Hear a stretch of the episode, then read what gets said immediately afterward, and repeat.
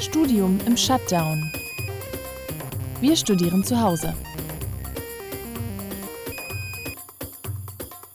Herzlich willkommen zu einer neuen Folge von Studium im Shutdown. Mein Name ist Laura Eickbrecht. Ich arbeite an der Dualen Hochschule Baden-Württemberg in Karlsruhe und spreche seit letzten März mit Studierenden darüber, wie es denn ist, in Zeiten von Corona zu studieren. Hier bei Studium im Shutdown und auch in unserem europäischen Pendant Next Normal We Study at Home.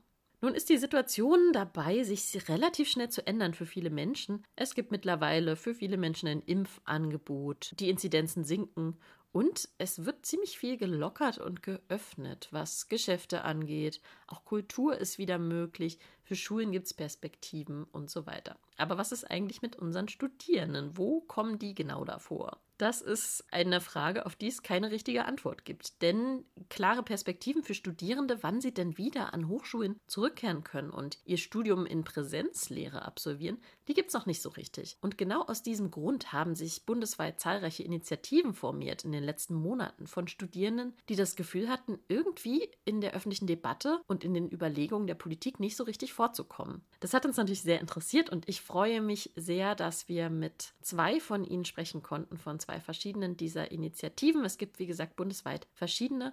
Wir konnten sprechen mit Antonia von Online-Lehre aus Heidelberg und mit Lennart von Nicht nur Online aus Berlin. Also, mein Name ist Antonia Winkler, ich bin 19 Jahre alt und studiere in Heidelberg im vierten Semester Economics. Und ich bin heute hier, um die Initiative Online-Lehre zu vertreten. Es ist eine Heidelberger Initiative, die sich für Studierende und die Lage der Studierende in der Pandemie und nach der Pandemie einsetzt. Und ich bin Lennart Bade und ich bin zugeschaltet aus Berlin. Ich bin 22 Jahre alt und mittlerweile im achten Semester Philosophie und Sozialwissenschaften an der Humboldt-Universität. Jedenfalls bin ich hier für die Initiative nicht nur online, die ähnlich wie Online-Lehre aufgebaut ist und aber in Berlin stationiert ist. Und wir setzen uns auch für die Interessen der Studierenden während der Pandemie ein. Vor allem haben wir uns gegründet mit dem Selbstverständnis heraus, dass wir nicht verstanden haben, warum es keine Konzepte an den Universitäten gibt, wann es zurück zur Normalität geht. Aber darüber gleich mehr. Wir fragen immer unsere Studierenden in unseren Podcasts nach drei Wörtern, die ihnen einfallen, wenn sie an die vergangenen Monate denken. Und das würde ich jetzt mit euch auch mal machen. Wenn ihr an das Studium im Shutdown denkt, seit letzten März, was fällt euch als erstes ein? Welche drei Wörter? Zoom-Sitzungen, Dunkelheit, war sehr verregnet hier in Berlin und Einsamkeit. Ich hätte tatsächlich auch Einsamkeit gesagt, tatsächlich auch Online-Lehre, also mit EE das Wort. Also so heißt ja unsere Initiative auch und ich finde, das beschreibt schon recht viel. Und Überforderung. Ich würde euch jetzt tatsächlich einfach mal kurz bitten, eure Initiativen einzeln ein bisschen vorzustellen und ein bisschen zu erklären, wie kam es dazu, was war vielleicht auch für euch so das Ausschlaggebende, damit anzufangen, gerade jetzt. Wie ist es entstanden und was habt ihr bisher so für Aktionen gemacht? Die Initiative Online-Lehre ist ursprünglich eine Heidelberger Initiative, aber wir sind jetzt mittlerweile auch deutschlandweit aufgestellt. Also es formieren sich jetzt langsam so Online-Lehre-Untergruppen, zum Beispiel in Freiburg, in Kiel, in Dresden. Also das wird jetzt auch langsam immer größer. Und unsere Initiative ist gegen Ende des letzten Semesters, also des Wintersemesters, ins Leben gerufen worden. Und zwar durch zwei unterschiedliche Gruppen. Einmal die Gruppe, die die Petition gestartet hatte, weil wir haben auch eine Petition, in der wir unsere Forderungen formuliert haben und eben Unterschriften sammeln. Und aus einer anderen Gruppe, die hatten eine Demo geplant, die dann abgesagt wurde, weil tatsächlich so viele Befürworter gekommen wären, dass es nicht mehr tragbar gewesen wäre. Dann hat man sich formiert und zusammen diese Initiative gegründet und sich damit beschäftigt, was man von der Politik fordert, was man von Universitäten fordert, was zurzeit schiefläuft an deutschen Universitäten und wie es Studierenden geht. Unsere Initiative hat sich auch am Ende des letzten Wintersemesters gegründet und ebenfalls wie bei Online-Lehre waren es mehrere Teilformierungen, die sich dann zusammengefunden haben. Es gab bei uns an der Freien Universität ein paar Studierende, die einen offenen Brief entworfen haben und mit diesem offenen Brief haben wir das als unser erstes Positionspapier genommen und das dann weitergetragen. Zusätzlich kam dann an der Humboldt-Universität Durch die Fachschaftsinitiative Philosophie war eine Veranstaltung geplant, da hat man online über Zoom sich auskotzen können darüber, wie schlimm die Online-Lehre ist, ein längst überfälliges Format. Und in dieser Diskussionsrunde ist dann sozusagen die Zündung gekommen zu sagen, ja, wir wollen uns jetzt auch zusammentun und wir wollen gemeinsam zeigen, wie es uns geht und wir wollen gemeinsam dafür einstehen und dann gepaart mit noch einer anderen Initiative auch von der FU, die auch einfach JournalistInnen schon angefangen haben anzuschreiben über ihre aktuelle Situation mit diesen ganzen Gruppierungen haben wir uns dann so nicht nur online zusammen formiert. Und der große Konsens war halt immer, ja, wir wollen, dass es eine Perspektive gibt und wir wollen, dass es ein Konzept gibt. Unsere erste Aktion war dann tatsächlich, dass wir das Gebäude der Humboldt-Universität versteigert haben. Das kam auch sehr gut an. Zu unserem Glück haben wir dann auch ein bisschen Aufmerksamkeit bekommen, weil im Kern war auch die erste Forderung, dass wir einfach mal wollen, dass es Aufmerksamkeit für Studierende gibt. Die haben wir dann auf jeden Fall erreicht, als wir für 86 Euro und zwei Flaschen Club das Ding versteigert haben. Ja, und seitdem hatten wir mit verschiedenen kleineren Protestformen Plattformen wie zum Beispiel draußen Seminare oder einer Fahrradtour zum Beginn des Semesters auf uns aufmerksam gemacht und hatten auch Gespräche mit PolitikerInnen und mit der Hochschulleitung plus die Vernetzung mit Online-Lehre aus Heidelberg und mit äh, sehr vielen weiteren Initiativen bundesweit. Wenn wir jetzt auch nicht einheitlich als eine Initiative agieren, aber wir werden gemeinsame Sachen noch veröffentlichen und planen. Ihr habt ja schon erwähnt, dass es bundesweit viele Initiativen gibt und ihr euch auch vernetzt. Ein Ziel ist ja auch dabei, sichtbar zu werden und darauf aufmerksam zu machen, dass die studentische Perspektive und Lebensrealität und so weiter in den Blick gerät. Würdet ihr sagen, das hat mittlerweile funktioniert? Wie habt ihr das Gefühl, werdet ihr gerade wahrgenommen? glaube, wir werden durchaus wahrgenommen. Was aber noch fehlt, ist, dass Taten umgesetzt werden. Also es ist klar, Studierende leiden unfassbar, aber irgendwie wird nichts damit gemacht. Und ich glaube, auch in der Politik ist mittlerweile angekommen, dass Studierende auch leiden, genauso wie andere Bevölkerungsgruppen ja auch. Aber trotzdem habe ich persönlich das Gefühl, dass wenig passiert in der Politik, was uns dieses Leiden abnehmen würde. Ich teile diese Ansicht auch, dass auf jeden Fall mehr Presse Artikel über Studierende verfasst wurden, regional und auch überregional und vielleicht auch wegen unserer Initiativen auf jeden Fall auch als das Sommersemester dann begonnen hat. Und dass mehr PolitikerInnen auch sich mal dazu Stellung nehmen, auch LandespolitikerInnen, die dann sagen, ja, die Hochschulen könnten eigentlich öffnen, aber konkrete Maßnahmen kamen jetzt noch nicht. Interessanterweise ist äh, bei uns in Berlin jetzt äh, Mittwoch recht spontan, ich glaube erst seit letzter Woche Donnerstag wurde es angekündigt, eine Pressekonferenz geplant, wo über das äh, Sommersemester geredet wird und was da Öffnungsstrategien sind. Da sind wir sehr gespannt. Das ist dann sozusagen das erste Mal, wo es eine offizielle Pressekonferenz gibt, die sich nur um Studierende dreht. Mal gucken, was da rauskommt. Ihr seid jetzt seit über einem Jahr in dieser Situation. Warum habt ihr das Gefühl, ist gerade jetzt oder seit ihr begonnen habt, zu Beginn des Jahres euch zu formieren, so eine große Dringlichkeit, euch in dem Bereich zu engagieren? Ich glaube, dass die psychische Belastung vor allem jetzt langsam so richtig deutlich wird ich kann mir gut vorstellen, dass viele Studierende, die auch im vergangenen Jahr schon psychische Probleme hatten, sich nicht so richtig eingestehen konnten, woher diese psychischen Probleme kommen und was der Auslöser ist. Jetzt ist es aber langsam so, dass wirklich viele Leute keine Kraft mehr haben, dass viele Leute keine Energie mehr haben, dass Online-Uni einfach keinen Spaß mehr macht, dass Perspektiven einfach wirklich fehlen, man nicht weiß, wie und wann es weitergeht und dass das zusätzlich noch eine Belastung ist. Und ich glaube, ein Jahr lang diese Belastung zu spüren, ist ein Unterschied zu einem Monat oder drei Monaten, weshalb im letzten Jahr auch noch nicht so viel passiert ist.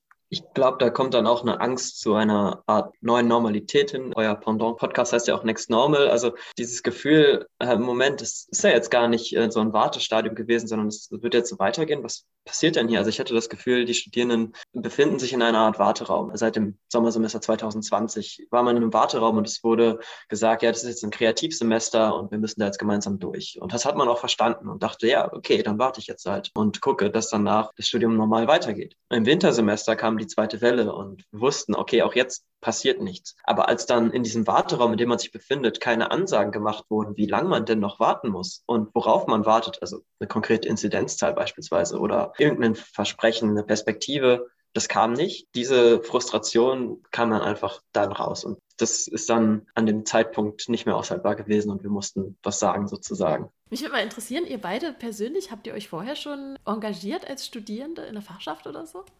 Also bei mir war es so, dass ich tatsächlich geplant hatte, jetzt ab Sommersemester in die Fachschaft zu gehen. Also auch wegen der Problematik, dass ich einfach so nicht zufrieden bin, wie es zurzeit an deutschen Universitäten läuft. Und ich dachte, da könnte ich mich dann so engagieren. Aber dann kam die Initiative dazwischen. Und dann habe ich gesagt, gut, okay, Initiative wird gemacht. Die Fachschaft lasse ich, weil ich kann ja mit der Initiative vielleicht schon das erreichen, was ich mir durch die Fachschaft erhofft hatte. Also ich war in der Fachschaftsinitiative Philosophie bei mir aktiv und bin es auch immer noch. Dann war ich auch bei den Students for Future an der Humboldt-Universität Universität, also Fridays for Future halt bei uns organisiert an der HU. Und interessanterweise ist diese Initiative zum Beispiel von dem Lockdown betroffen, als dass wir es nicht mehr geschafft haben, uns zu treffen und die Initiative seit einem Jahr eigentlich nichts mehr gemacht hat. Das ist nämlich auch ein ganz spannender Punkt, weil wir haben auch aus unseren Interviews so ein bisschen mitbekommen, dass für viele so der Bereich Student Engagement und Studierendenvertretung und so erstmal sichtbar geworden ist in der Pandemie, weil eben auch durch Studierendenorganisationen, Vertretungen ganz viele Hilfsangebote gemacht wurden und so weiter. Dementsprechend ist es immer ganz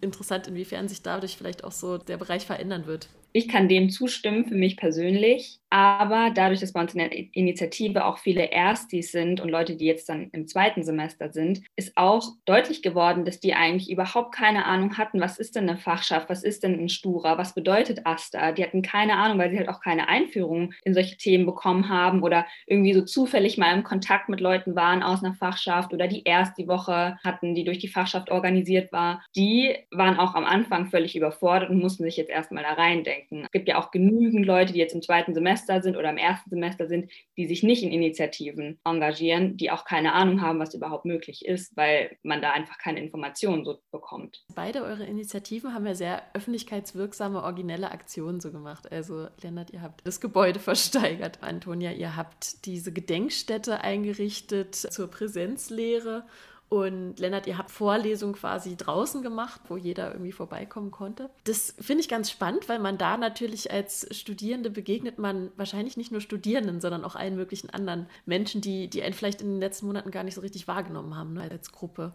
Wie waren da so die Reaktionen, wenn ihr mit Leuten ins Gespräch gekommen seid, die keine Studierenden sind? Bei uns waren die überraschend, also das ist überraschend, sie waren auf jeden Fall positiv. Ich erinnere mich noch an ein paar Gespräche, wo ich dann während des Seminars, das hinter mir lief, Flyer verteilt habe für eben genau Nichtstudierende. Und da waren auch manche Reaktionen, ja, ihr seid ja echt arm dran gerade, ne? Also habt ja gar keine Perspektiven. Oder auch äh, ein paar ältere Leute, die dann gesagt haben, ja, ich habe neulich einen Zeitungsartikel darüber gelesen. Ich wusste ja gar nicht, wie es den Studierenden gerade geht. Und nee, so stelle ich mir mein Studium nicht vor. Da war die Reaktion durchaus sehr positiv. Ja, bei uns war das so, dass diese Gedenkstätte, das war ja unsere erste Aktion. Und da war tatsächlich die Rückmeldung unter den Studierenden auch ein bisschen negativer als von Leuten, die nichts mit Studierenden zu tun hatten. Weil das ist natürlich schon eine ja, sehr provokante Art gewesen, auf die Situation aufmerksam zu machen. Und trotzdem war es aber so, dass ich besonders auch von älteren Leuten, von Eltern, von Großeltern oder jeder Art von Menschen, die da eben vorbeigelaufen sind an dieser Gedenkstätte, sehr positive Rückmeldungen bekommen habe, auch eben mit diesem Argument, man wusste gar nicht, was mit Studierenden ist, wie es denen geht, was die machen, wie das läuft. Es kam auch ganz viel, ihr seid einfach arm dran. Ich, ich habe mir so ein bisschen überlegt, ist das vielleicht auch was, was man auch irgendwie mitnehmen kann, dass es gut ist, mal mit allen möglichen Leuten, die gar nicht selber an der Uni sind, ins Gespräch zu kommen? Ich denke da auch, Lennart, an eure Open-Air-Vorlesungen zum Beispiel. Ich denke auch, es ist immer wichtig, dass man die Universität in die Öffentlichkeit mehr trägt und dass auch so eine Veranstaltung öffentlich wirksam angeboten werden. Ich glaube, das werden sie auch schon, halt werden sie nur nicht immer wahrgenommen. Und natürlich werden sie nicht wahrgenommen, wenn sie nicht auf dem Tempelhofer Feld in Berlin stattfinden. Also das ist dann ein Ort, wo dann viel mehr Leute noch Zugang haben. Das ist ein generelles Thema, wo ich denke, ja, natürlich kann man die Universität mehr in die Öffentlichkeit holen. Aber für uns war das jetzt gar nicht so, dass, also war es schon das Ziel, dass die Leute auch wissen, uns gibt es auch, uns Studierende und wir haben auch Probleme und darüber wird sehr wenig geredet oder wird erst jetzt drüber geredet, ein bisschen. Aber von daher soll es jetzt auch kein langfristiges Ziel von uns sein. Also wir wollen ja den Kontakt mit Studierenden aufbauen und die hinter uns bringen und sagen, hey, fordert ihr das nicht auch langsam? Ich glaube, man sollte auch nicht vergessen, dass Uni, zumindest so nach meinem Gefühl vor der Pandemie, nicht nur ein Ort für Studierende war, also ich sage jetzt mal junge Erwachsene, sondern es gab ja auch immer Vorträge, Vorlesungen und die waren ja frei zugänglich. Und ich glaube, durch dieses Online-Angebot, das ja schon irgendwie sehr exklusiv ist und man braucht einen Zugangscode und man muss sich da irgendwie reinfuchsen oder braucht irgendwelche Programme, ist es schon auch so, dass diese Leute, die nicht immatrikuliert sind, aber trotzdem gerne Angebote der Uni genutzt haben, einfach wegfallen und ausgegrenzt werden. Also von daher finde ich es schon auch sehr wichtig, dass man den Kontakt auch sucht und auch schafft, die wieder mit einzubinden, damit Uni eben wieder dieser Ort wird für Austausch, auch gerne zwischen den Generationen oder mal mit Älteren, mit Jüngeren, mit Leuten aus unterschiedlichen Schichten, was jetzt irgendwie so gar nicht mehr der Fall ist. Ihr seid, da ihr bundesweit vernetzt seid, seid ihr euch da eigentlich alle einig thematisch, was eure Schwerpunkte sind und wofür ihr euch gerade einsetzt?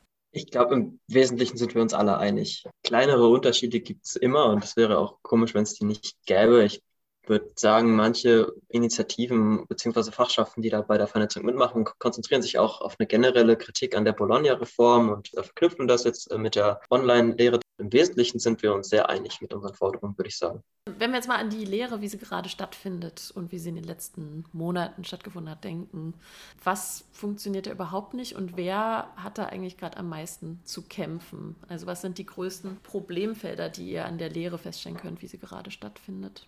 Was ganz besonders fehlt, ist der Austausch zwischen den Studierenden. Klar ist jetzt dieser Austausch nicht ein direkter Teil von der Lehre zwischen Dozierenden und Studierenden, sondern ist eine Sache, die normalerweise oder auch viel zu, nur zwischen den Studierenden abläuft. Aber es gibt einfach keine Plattform, die dieses Face-to-Face -face ersetzen kann. Und es gibt nichts, was einem diesen Austausch ermöglicht, was einem ermöglicht, Freunde zu finden, Fragen zu, also klar, man kann Fragen stellen, aber so wie man zwischen Studierenden Fragen stellt, stellt man nun mal nicht Fragen an TutorInnen oder Dozierende. Ich denke auch, dass der wesentliche Aspekt natürlich der Austausch ist und weiteres Schlagwort, was wichtig ist in einem Studium und was fehlt, ist eine Zufälligkeit. Also zufällige Begegnung vor allem. Das ist natürlich auch eine Form des Austauschs, aber zufällig Leute treffen, die einen inspirieren. Bei einem Mensa-Gespräch entwickeln sich die besten Ideen. Ich studiere Philosophie und weiß, dass meine größten Erkenntnisse nicht im Seminar und im Text gekommen sind, sondern im Gespräch darüber. Und die Gespräche, die ich jetzt über die Texte habe, die ich lese, die sind ja nur 90 Minuten lang und danach ist der Bildschirm aus und es geht gezielt um das, was der Dozent, die Dozentin vermitteln will.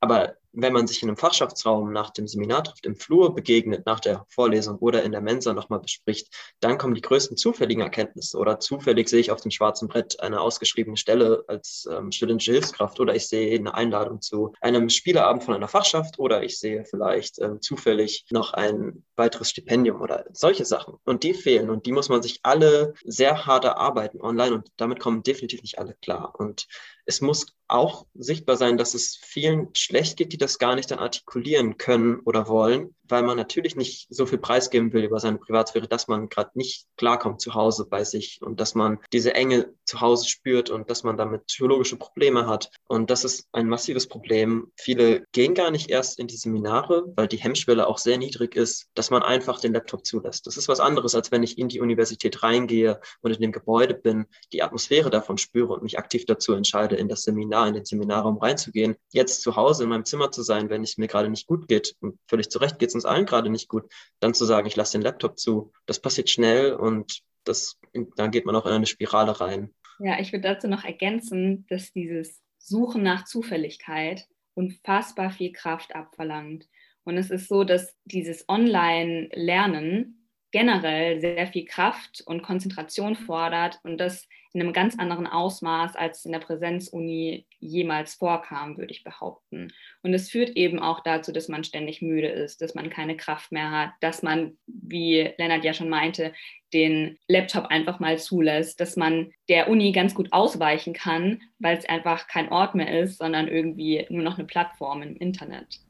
Man kann leichter untertauchen. Ne? Und wahrscheinlich ist da auch so ein bisschen so eine Einstellung zu beobachten, dass wenn keiner Hilfe schreit, dann kommen sie ja wohl klar. Ne? Ist ja so ein bisschen das Bild, was, glaube ich, gezeichnet wird, auch in der Öffentlichkeit. Da kommen wir nachher vielleicht auch nochmal dazu, zu Gesprächen mit der Politik. Zufälligkeit suchen finde ich auch ein total gutes Stichwort. Auch das, Lennart, was du gesagt hast, wir hatten auch einen Studenten aus Belgien, der hat auch gesagt, we are missing the corridors. Also uns fehlt das dazwischen, dieses zufällig sich auf dem Gang begegnen und irgendwie ins Gespräch kommen. Das Thema, was sie aber auch gesagt hat, es geht eben vielen nicht gut, die sind aber nicht sichtbar. Das merken wir natürlich auch hier in unserem Podcast. Das sind nicht die, die sich bei uns melden, denen es wirklich gerade nicht gut geht. Und das ist natürlich auch ein Problem, wenn diese nicht zu Wort kommen, weil es sehr viele betrifft, aber die eben gar nicht irgendwie sichtbar sind. Aber das Thema Mental Health, das kommt ja ganz stark in den Blick gerade. Das merken wir auch, dass viele Studierende immer wieder auf das Thema zu sprechen kommen, weil es wichtig ist.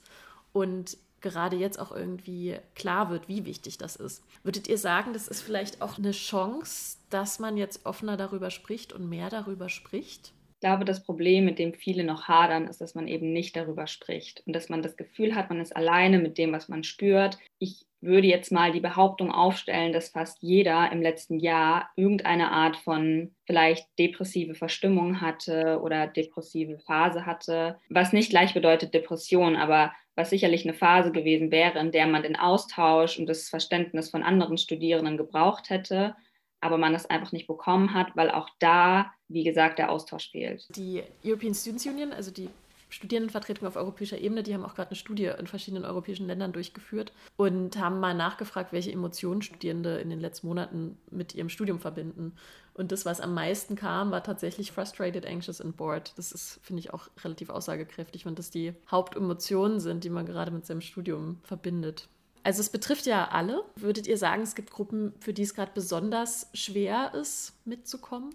Also ich würde das pauschal nicht sagen können. Ich denke, natürlich gibt es bestimmte Gruppen, denen es noch schwerer fällt. Ich will aber jetzt nicht sagen, dass diese Gruppe und da ist es auf jeden Fall so. Was wir aber, denke ich, sehen, ist, dass es schwerer fällt für Menschen, die erstmal ganz klar, das ist äh, unkontrovers für diejenigen, die angefangen haben zu studieren, die jetzt neu in eine Stadt gezogen sind oder vielleicht auch nicht gezogen sind, obwohl nun das neue Leben nach dem Abitur oder nach wie auch immer man dann mit dem Studium anfangen wollte, beginnen sollte, da natürlich wenig Freundschaften geknüpft werden konnten. Ich glaube auch, für Studierende, die eigentlich auf einen Nebenjob angewiesen sind, ist es zurzeit auch wirklich sehr, sehr hart, weil einfach ganz viele Nebenjobs auch weggefallen sind. Weil es ist nun mal so, dass Studierende nicht im Büro arbeiten, sondern zum Beispiel in der Gastronomie oder irgendwo sich im Verein engagieren. Und das sind ja auch Bereiche, die total unter der Pandemie leiden. Und somit fällt auch so eine finanzielle Sicherheit für viele weg, was einfach noch eine zusätzliche Belastung dann ist. Ich wollte noch eine Gruppe nennen, was mir jetzt noch einfällt, was ich noch erwähnen möchte, ist auf jeden Fall, dass es ja auch viele gibt, die zum Beispiel nicht aus einem Elternhaus kommen, an dem die akademische Tradition hochgehalten wird, wenn die Eltern vielleicht selbst nicht AkademikerInnen waren. Und dann an der Universität lernt man ja viel den Umgang, wie man eigentlich sich da verhält, wie man spricht miteinander. Also das alles fällt auch ein bisschen weg in der Online-Lehre, dass man gar nicht weiß, wie sitzt man da, wie verhält man sich, wie sind eigentlich so die Lernformate, was machen denn die anderen? Und dass das wegfällt, ist natürlich auch eine große Belastung. Und zu dem Thema hatten wir auch ein Gespräch, wo jemand gesagt hat, ja, es ist eben so wichtig, auch im ersten Semester nach links und rechts zu gucken und zu sehen, dass alle genauso verwirrt aussehen wie man selbst, weil es eben einfach eine krasse Sache ist, erstmal an, an so eine Universität zu kommen und alles ist neu und man muss sich da erstmal einfinden und dafür sind eben diese Zufallsbekanntschaften so wichtig. Wenn ihr daran denkt, an das letzte Jahr, gibt es auch positive Dinge, an die ihr euch erinnert, positive Überraschungen, die vielleicht auch gut funktioniert haben oder wo was Schönes entstanden ist? Jeder Tag, an dem ich aufwache und keine Kopfschmerzen habe, ist wirklich positiv. nee, aber wir haben tatsächlich auch eine Rückmeldung bekommen von einer Mutter, die meinte, für sie ist es total toll, jetzt viele Angebote online zu haben, weil sie eben, wenn die Kinder schlafen, sich um die Uni-Sachen kümmern kann, wenn sie dann asynchrone Veranstaltungen hat, also sprich Vorlesungen, die einfach aufgenommen wurden und hochgeladen haben. Sowas ist natürlich schön zu hören, aber ist halt irgendwie auch nicht so der Durchschnitt, würde ich sagen.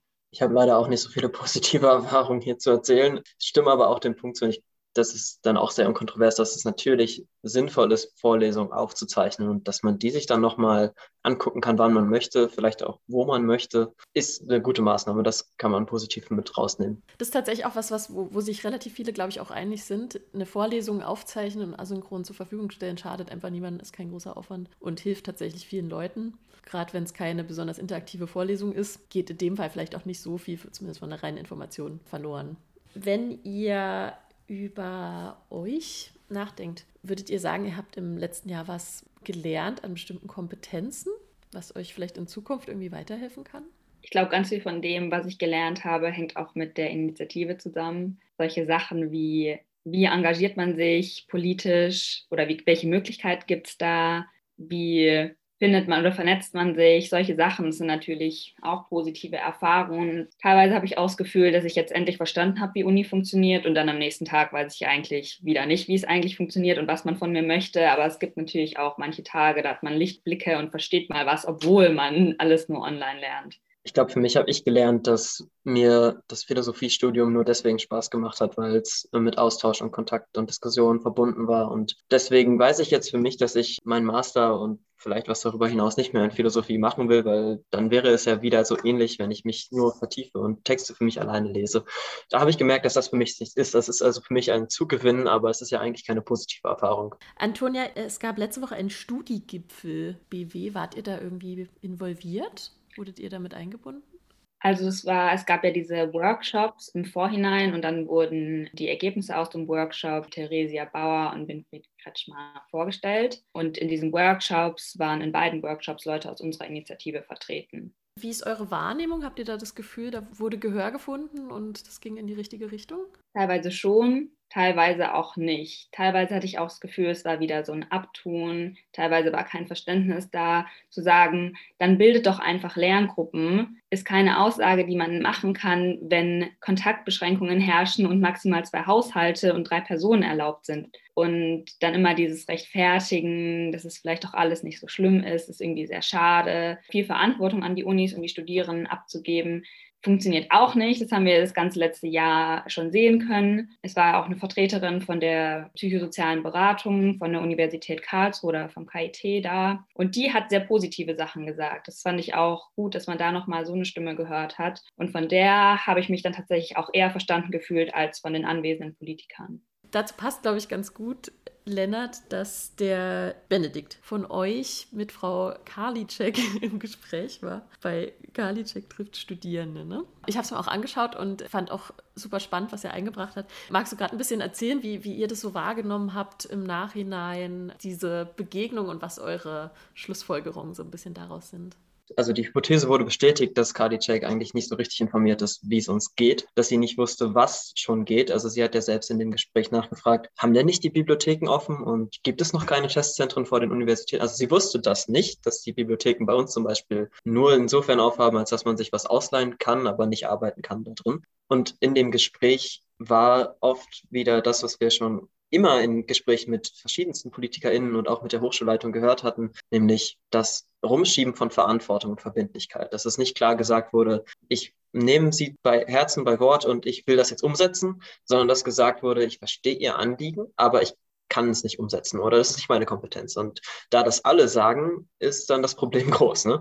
Und dass es sogar Kadicek gesagt hat, die nun die Ministerin ist und die, auch wenn sie vielleicht zu Recht sagt, dass sie nicht die Kompetenzen bei den Ländern hat, aber zumindest eine Vorgabe machen kann und das deutlich machen kann und das auch öffentlich adressieren kann. Da ist deutlich geworden in dem Gespräch, dass sie das nicht hinreichend getan hat und dass sie es deswegen nicht getan hat, weil sie auch nicht informiert war über Studierende. Und da kann man nun böserweise schlussfolgern, dass sie da auch nicht das große Interesse hatte für uns Studierende. Ich fand es auch ganz spannend, weil sie auch am Anfang gesagt hat, ganz egal, mit wem ich gesprochen habe, alle haben mir gesagt, das läuft hier. Und dann hat sich am weiteren Gespräch gezeigt, dass sie eben mit Hochschulleitungen und so weiter gesprochen habe, aber mit Studierenden ja eigentlich erst jetzt so richtig. Ich habe mich da auch so ein bisschen gefragt, ist da so die Rolle von Studierenden in Universitäten, wie wird die eigentlich wahrgenommen in dieser Sache? Also irgendwie werden sie da noch nicht so ganz als gleichberechtigte ja, Menschen irgendwie im System Hochschule gesehen, ist mein Eindruck. Habt ihr den auch? Ich glaube, alleine die Tatsache, dass Hochschulmitarbeiter impfberechtigt sind, zumindest in Baden-Württemberg, und Studierende eben nicht, zeigt ja schon, dass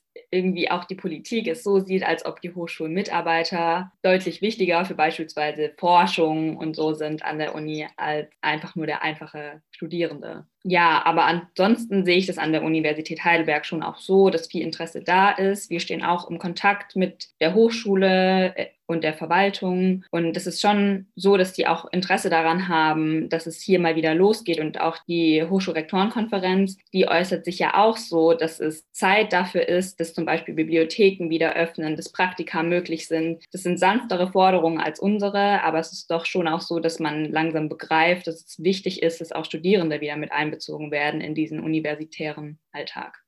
Ich würde da ergänzen, dass es ein bisschen gespaltener ist, so wie wir es hier in Berlin wahrnehmen, was so die Bereitschaft angeht von Dozierenden, dass sie jetzt auch für Öffnungskonzepte sind. Zuerst mal, der, der Unterschied ist auch so enorm, was die Priorisierung von dem Mitarbeitenden der Universitäten angeht. Die sind ja zumeist in ihren Büros und dürfen auch in ihren Büros in der Universität sein, während nicht darüber geredet wird, ob es überhaupt eine Möglichkeit gibt, Lernräume zur Verfügung zu stellen für Studierende. Das ist nochmal eine große ja, Differenz zwischen denen und was das Interesse angeht, dass die auch die Hochschulmitarbeitenden sich für uns Studierende einsetzen und für sozusagen unsere Forderung von Online-Lehre und von nicht nur online einstehen, ist das unterschiedlich, weil bei uns an der Philosophie im Institut wir sehr viel Zustimmung bekommen. Und da bestimmt auch einige ProfessorInnen vielleicht mal bei einem Redebeitrag beisteuern könnten für unsere Demonstration. Aber andere Fakultäten sehen das überhaupt nicht so. Und wir wissen schon, das kann ich jetzt an dieser Stelle mal sozusagen öffentlich kundtun, aus einem internen Schreiben an der Humboldt-Universität, dass das Wintersemester mit sehr wenig bis gar keine Präsenzlehre geplant wird. Das Wintersemester. Es geht nicht mehr um den Rest des Sommersemesters, es geht um das nächste Semester. Der Grund, der da angeführt wurde in diesem Schreiben, liegt nun daran, dass es eine Art Planungssicherheit braucht und dass das jetzt entschieden werden muss. Und weil man ja jetzt nicht weiß, wie es im Oktober aussieht und weil ja viele gar nicht in Berlin wohnen, angeblich von den Studierenden, Natürlich wohnen sie jetzt nicht da, aber wer weiß, wie es im Oktober wäre. Aber aus diesen Gründen solle man vermehrt oder sogar überwiegend alles, was mehr als 20 Teilnehmern wäre, was bei Sozialwissenschaften eigentlich fast alles ist, online planen. Diese Bewegung gibt es auch. Und auch in Musikwissenschaften bei uns wird vermehrt online geplant. Die Tendenzen, dass die Mitarbeitenden uns helfen, ist sehr gespalten. Es hängt sehr von der Fakultät ab und wir sind gespannt, wie dann sich das jetzt entwickeln wird. So nehme ich das auch total wahr. Es gibt solche und solche Dozierende und auch vor allem innerhalb von den Fakultäten gibt es auch welche, die sagen, ich möchte meine Vorlesung gerne in Präsenz machen und stelle auch einen Antrag an die Uni und andere sagen, sie möchten sich davon fernhalten und die Gründe sind irgendwie nicht ganz klar ersichtlich. Das ist natürlich auch eine spannende Aussage, ne? dass man jetzt genau planen muss, was irgendwie im Wintersemester, wie es aussehen könnte, wenn eigentlich alle Hochschulen gezeigt haben im letzten Jahr, dass es ja doch gehen könnte, sich ganz schnell mal umzustellen. Ihr habt über die Dozierenden gesprochen. Habt ihr da eine Offenheit erlebt, selber als Studierende, die digitalen Formate so anzupassen, dass sie für Studierende gut funktionieren und dazu auch ins Gespräch zu kommen? Es gibt Dozierende, die hauen einfach weiterhin ihre Vorlesungen so durch wie in Präsenz. Also sprich, Sie nehmen einfach Filmen, PowerPoint-Folien ab und synchronisieren die dann und sprechen dazu. Und dann gibt es eben auch das komplette Gegenstück. Da sind Dozierende, die sich sehr viel Mühe geben, die extra kurze Videos bereitstellen, weil sie sich auch damit auseinandergesetzt haben, wie Online-Lehre funktioniert und wie es am effizientesten und besten, also zum Lernen für den Studierenden ist, wissen eben dann dementsprechend auch, dass die Aufmerksamkeitsspanne online deutlich kürzer ist als in Präsenz. Aber das ist auch kein einheitliches Bild, das man da an der Universität erkennen könnte. Wir kennen Vorlesungen, die aufgezeichnet wurden aus vorherigen Semestern.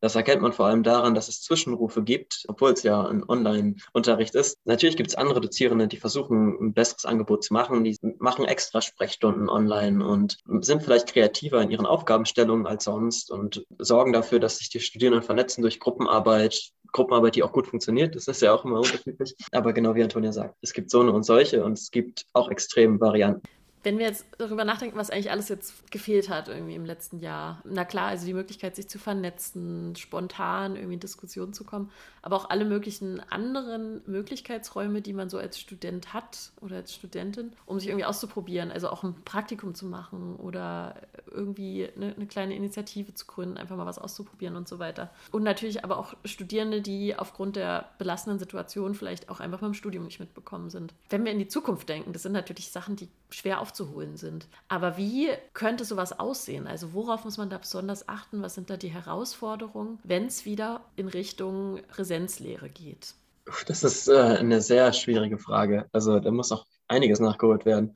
Und die Liste noch zu ergänzen, was wir auch schon angesprochen haben, ist ja, dass Antonia vorhin ja zu Recht gesagt hat, dass ja die Universität auch eben ein Ort des Austausches war, nicht nur unter Studierenden, sondern auch für die Öffentlichkeit, wo Veranstaltungen öffentlich wirksam angeboten wurden und die Universität für die Gesellschaft eine große Institution war, wo auch außer Studierenden Lehrangebot dargeboten wurde und jetzt alles ist das nur ein Online-Zugang und das ist sehr viel elitärer als vorher. Das heißt, ich denke, das ist aber auch ein Schritt, wie, wie was die Universität sofort wieder machen muss, wenn es zurückgeht in die Normalität und zurück zum Präsenzangebot geht, dass die Universität öffentlichkeitswirksam arbeitet und zu vielen Veranstaltungen einlädt. Aber wie man jetzt sozusagen aufholt, was verpasst wurde in der Online-Lehre, wo da ist das äh, Rezept zu finden, habe ich gerade nicht im Kopf. Vielleicht hat Antonia was.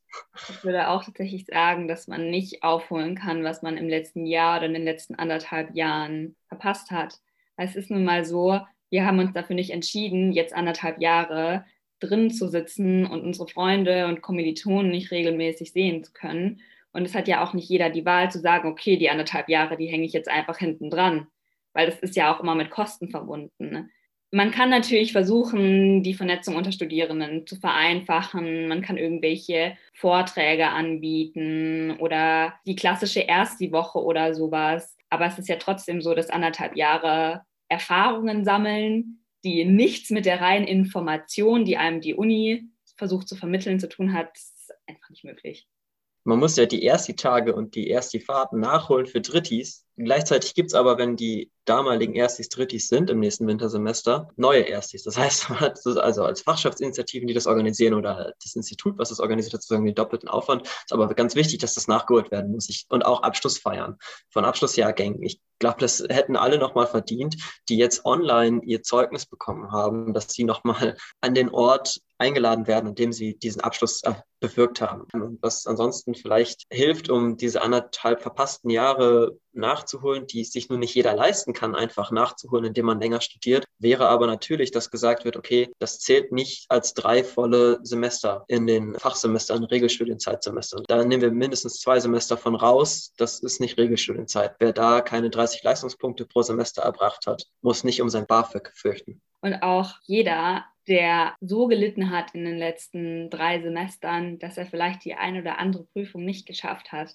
der sollte nicht durch die Uni den weiteren Weg an der Uni verwehrt bekommen. Also meiner Meinung nach kann es nicht sein, dass Härtefallanträge verweigert werden, weil man sagt, es gibt ja gar nicht genug andere, die scheinbar genug leiden. Also ich glaube, man muss wirklich auch ein bisschen lockerer mit den Studierenden umgehen. Ich kann verstehen, dass man sagt, ein Bachelorabschluss 2021 sollte gleichwertig sein zu einem Bachelorabschluss 2018 und man sollte irgendwie dieselben Inhalte auch vermittelt bekommen. Aber trotzdem, der Weg zum Abschluss muss einem ja nicht unnötig erschwert werden. Das ist natürlich auch ein großer Punkt, ne? dass es jetzt ein großes Risiko gibt, dass es wieder so eine sozioökonomische Frage wird. Wer kann denn das nachholen in dem Sinne und wer eben nicht? Also wer hat dann eben so ein alles Corona-Studium gehabt und hat keine Möglichkeit mehr, das irgendwie nachzuholen. Und natürlich auch, was du gerade gesagt hast, Antonia, ist auch so ein bisschen diese Vertrauensfrage. Ne? Euch wurde jetzt total viel zugetraut irgendwie, vielleicht auch zugemutet, je nachdem, wie man es formuliert im letzten Jahr. Dann wäre natürlich an so einem Punkt wichtig, dieses Vertrauen irgendwie, dass Studierende dann schon auch einschätzen können, dass gerade eben Härtefall vorliegt selber und man dann das Vertrauen auch entgegenbringt. Ich glaube, auch um sich das selber eingestehen zu können, ist es ganz wichtig, dass man auch merkt, dass einem etwas entgegenkommt. Wer merkt, okay, ich habe irgendwie gerade nicht mehr so viel Energie, der tendiert auch dazu zu sagen, okay, es liegt an mir, wenn man von nirgendwo hört, mir geht es auch so, oder von nirgendwo hört, wir haben Angebote genau für solche Fälle an der Uni. Ja, und dann haben wir eine ganz gefährliche Situation eigentlich auch, ne? Ganz genau, ja. Dass man am Ende noch selber schuld ist, wenn es nicht funktioniert wir versuchen mal noch ein bisschen zu überlegen, wie könnte es denn laufen, wenn es gut wäre. Es gibt vielleicht auch schon Sachen, die vorher noch nicht so gut gelaufen haben, bevor Corona kam und so weiter in der Hochschule. Dann gibt es aber vielleicht auch Sachen, die jetzt ganz okay waren, wie zum Beispiel mal eine Vorlesung aufzeichnen, schadet niemanden. Gibt es Sachen, die ihr jetzt vielleicht sogar mitnehmen würdet in die Lehre nach Corona oder Sachen von der Lehre vor Corona, die ihr noch verbessern wollen würdet? Ich denke, was schon vor Corona ein Problem an der Universität war, bedingt durch die Bologna-Reform, ich, ich, bin da gar nicht eingelesen, das ist das, was dann oft behauptet wird, ist halt diese Entkopplung zwischen Lehre und Forschung, obwohl ja das Humboldtsche Bildungsideal, ich bin nun mal an der Humboldt-Universität, darin ja bestand, dass Lehre und Forschung gemeinsam funktioniert und dass aus der Lehre Forschungsideen sich entwickeln und dass die Lehre dadurch entsteht, dass man mit der Forschung mit eingebunden wird. Und diese Entkopplung ist ja nun riesig und das hat Antonia vorhin auch schon erwähnt, dass halt die Universität sich vor allem darum kümmert, dass natürlich die Forschung vorangetrieben wird und dass die wissenschaftlichen MitarbeiterInnen ihre Projekte durchziehen und damit ihre Gelder einfahren und dass dann die Lehre hinten dran fällt und ja, das läuft schon. Die machen ihre ECTS-Punkte und wir bieten die Prüfungen an und das reicht dann auch so. Und das ist natürlich das Problem, was auch schon vor Corona bestand. Und da würde ich aber nicht sagen, dass äh, jetzt durch die Digitalität was hinzugewonnen wurde, um das rückgängig zu machen. Ja, ganz im Gegenteil. Wir haben viel eher gesehen, wie das nochmal massiv sichtbar wurde, diesen großen Unterschied, dass viele Studierende tatsächlich nur noch von der Universitätsleitung wahrgenommen werden als diejenigen, die einen Abschluss machen. Wir können sagen, wir haben so und so viele Abschlüsse pro Jahr und dass die Lehre hinten dran fällt, weil das Wichtigste aus Sicht der Unileitung ist, was die Mitarbeitenden erbringen sollen, die Forschungsresultate sind und die Gelder, die reinkommen durch die Forschungsprojekte. Dieses Problem ist noch massiv bestärkt worden. Ich glaube, was trotzdem jetzt aber eigentlich ganz gut gelaufen ist in den letzten anderthalb Jahren, war, dass man die Möglichkeit hatte, viele Menschen, die sonst nicht die Möglichkeit gehabt hätten zu studieren, mit einzubeziehen. Also sprich, ich habe das ja schon gesagt, zum Beispiel Mütter, die sich eben nicht aussuchen können, wann ihre Kinder schreien oder Leute, die chronisch krank sind, die sich nicht aussuchen können, wann sie irgendwie Schmerzen haben.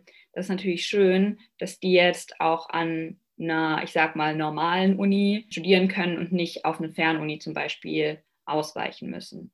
Trotzdem glaube ich aber, dass das nichts ist, auf dem man sich sozusagen ausruhen sollte und sagen sollte, okay, ja, für die Leute ist es super, also in Zukunft machen wir nur noch online oder dann ist es ja umso besser, wenn wir noch ein Online-Semester dranhängen, weil das ist irgendwie so nicht das, was Uni sein sollte. Das ist nicht das, was Uni ausmacht. Schön wäre es, wenn man das beides verknüpft, wenn man sagt, okay, wir haben die Möglichkeit, Menschen, die nicht an die Universität kommen können, trotzdem mit einzubeziehen, aber trotzdem für all diejenigen, für die es möglich ist, diesen Raum wieder zu bieten. Und dann ist natürlich auch die Sache, auch gefährlich meiner Meinung nach, dass man trotzdem versuchen sollte, Unis barrierefrei zu gestalten.